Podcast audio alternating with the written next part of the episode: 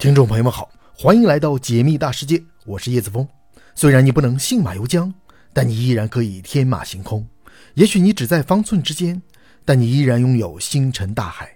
请别忘了收藏我的频道，在这里，让我们一起仰望星空，解密大世界。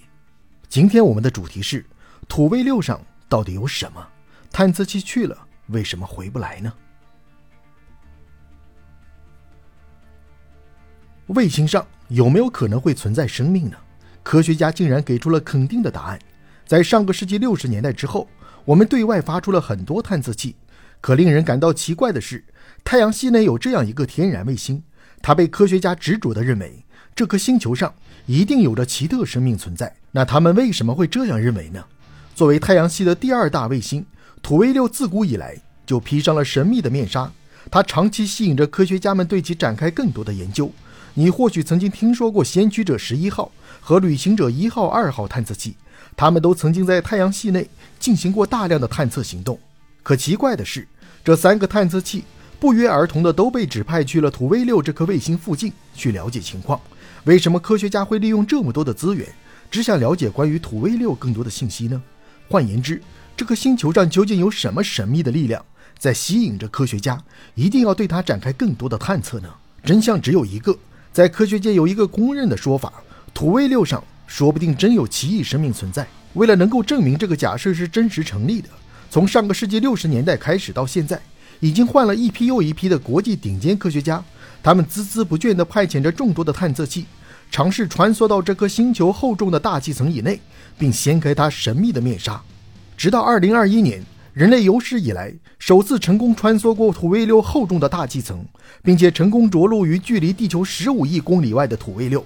虽然这是一个地外天体，但是它的很多景象却很类似于地球。比如说，这个星球上竟然发现了有大面积的海洋存在。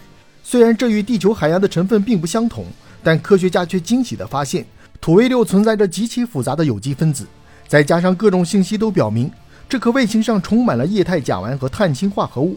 而且土卫六的地表温度常年都保持在零下一百七十九摄氏度左右，这样的低温条件对于地球人来说很难生存。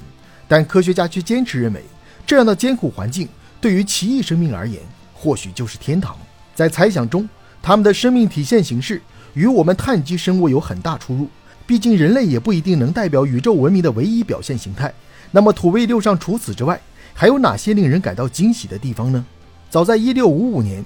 物理学家惠更斯就曾发现土卫六是一个神秘的星体。为什么在此之前，这颗卫星并没有被人们察觉呢？那是因为土卫六长期被一层厚厚的大气层覆盖着，它就像是被一大圈棉花糖包裹起来的星球。而且它的大气层里面有百分之九十八以上的气体全部都是氮气，所以那时科学家们都觉得，一颗星体出现在距离地球并不遥远的地方，它的地表是否含有可被人类利用的资源呢？这个问题就一直吸引着科学家们对它展开探索。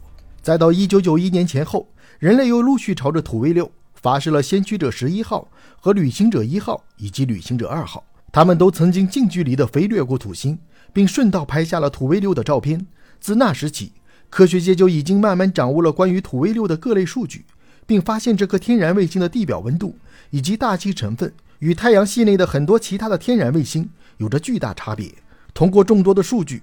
科学家坚信，土卫六长期保持低温条件，同时它还有着丰富的液态甲烷和碳氢化合物。在这样极端的环境下，这颗天然卫星的大气中还含有足够的有机分子，这就不得不让人怀疑，土卫六上或许真的有可能存在着与地球人类的生活形式相差很大的奇异生命。一九九七年十月，惠更斯号探测器正式飞往土星，它搭载于星际飞船，因此很快就来到了土星的周围。随后不久。